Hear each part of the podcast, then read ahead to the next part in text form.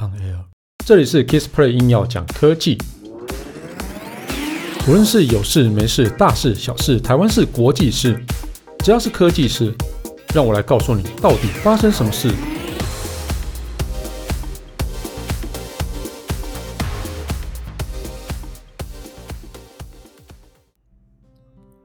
嗨，大家好，我是 Kissplay。空间音讯这件事情，其实对于 Apple 来讲是一呃 Apple 的耳机来讲是一个非常重要的一个功能哦，所以它现在也在积极的去寻求很多的软体来去 fulfill 它的一个呃就是空间音讯的功能哦。那 Clubhouse 它近期也支援空间音讯哦。什么是空间音讯呢？我们在节目中应该已经讲了非常多次哦。也就是说，如果今天我的耳机里面听到左边有，呃，左边有讲话声音，那我就看，我就听到这声音之后，我就转头过去左边，它的声音就会变成在你的正面，哦，那等于就是说，呃，你的头的转向呢，会决定声音的位置。那就是说，如果说你今天不转的话，它就是左啊左边的声音跟右边声音就就是在在你分别的左右边嘛。那你今天转头到哪一个方向，那个声音就会变到你的正面这样子。好，那 Clubhouse 资源空间音讯，它怎么资源法呢？哦，那其实，在就是 Clubhouse 里面跟哦这些很多的呃咖友们，Clubhouse 的一个朋友们啊，或者说一些陌生人啊，去聊天。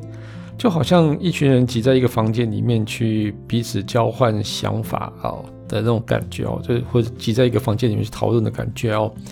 那现在其实呃，社交就是那个 Clubhouse 啊哦，这个平台啊，它向 iOS 的一个使用者啊推出空空间音讯的功能哦，就是 iOS 才有，因为毕竟都是 Apple 的嘛哦，Apple 的集材资源，然后它就增加了空间音讯功能，然后。就是帮讲者的声音啊加入立体方向性，就是让听众比较轻易辨识是谁在讲话，就好像你就感觉好像真的在房间中然后听到不同来自不同方向的讲者去说话哦。哦，那空间这个 Clubhouse 空间音讯的这个功能是八月底是开放的哦，它跟应用程式新图示一起推出哦。那这个哦，空这应用程式的一个新图示呢，哦，就是哦，目前开放给大部分的 iOS 使用者啊、哦、去使用啊、哦。那接接下来将陆续扩大到 Android 跟其他的 iOS 使用者哦，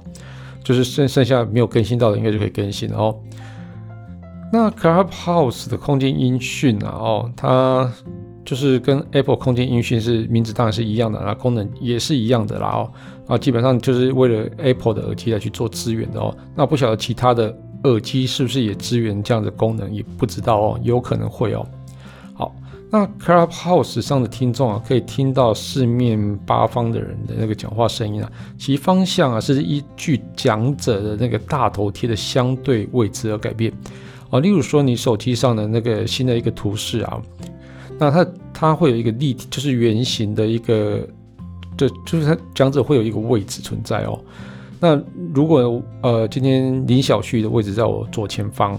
那今天他在 Clubhouse 里面讲话的时候，他的声音就会在我的左前方。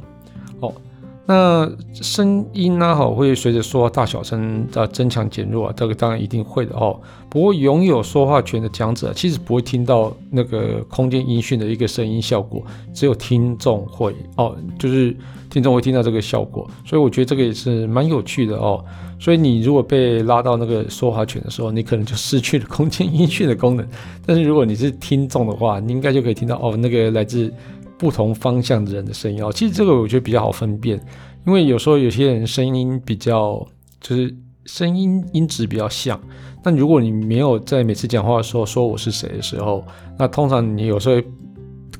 就会表示说你是谁啊？